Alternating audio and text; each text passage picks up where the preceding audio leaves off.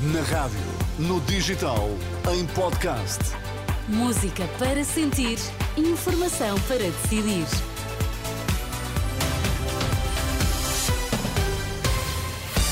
Vai conhecer os títulos desta edição das 5. Bom dia. Olá, bom dia. O líder do PSD garante que não teve benefícios fiscais para a construção da casa em Espinho.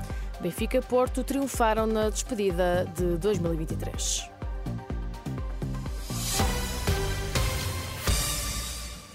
Luís Montenegro saúda a investigação sobre os alegados benefícios fiscais atribuídos à casa que tem em Espinho e garante que não teve qualquer tratamento especial. A Procuradoria-Geral da República está a investigar a alegada concessão indevida pela Câmara de Espinho à habitação do líder do PSD.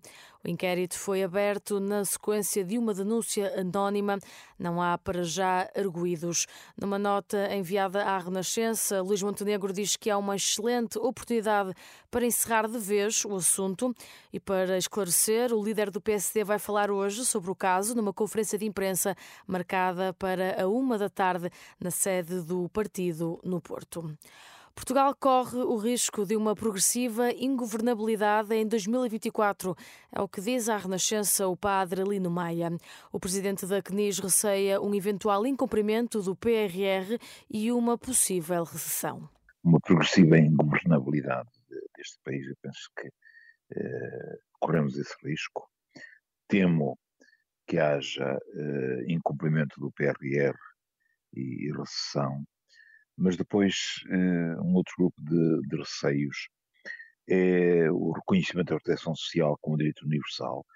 Este adiamento da revisão constitucional uh, pode levar à não inclusão da proteção social como um direito universal, o direito humano universal.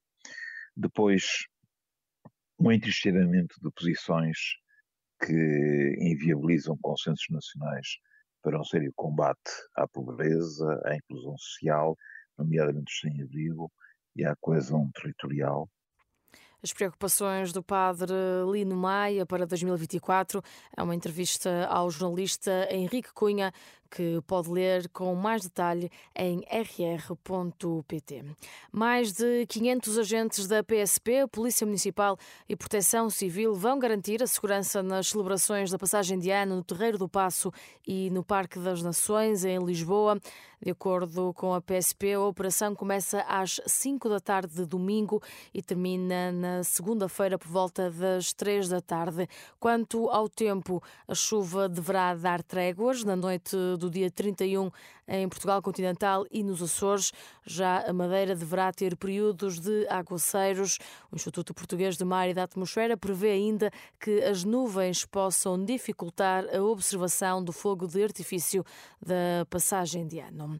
O Benfica venceu o Famalicão na última noite por três bolas a zero e sobe agora à liderança provisória da Primeira Liga.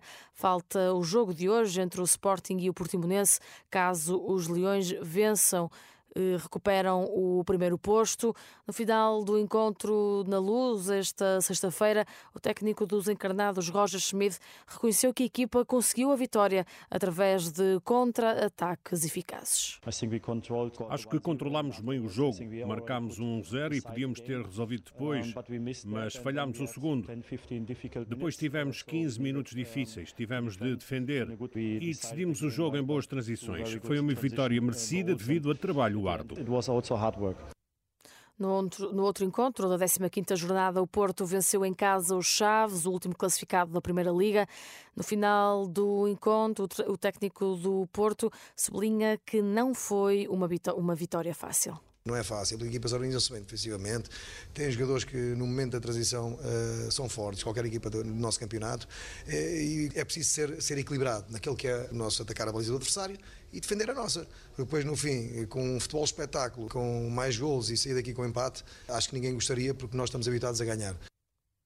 Palavras do treinador do Porto, Sérgio Conceição, no final da partida frente aos Chaves. O Porto venceu por uma bola a zero. Hoje é vez do Sporting entrar em campo. Os Leões podem recuperar a liderança isolada se vencerem o jogo de hoje frente ao Portimonense.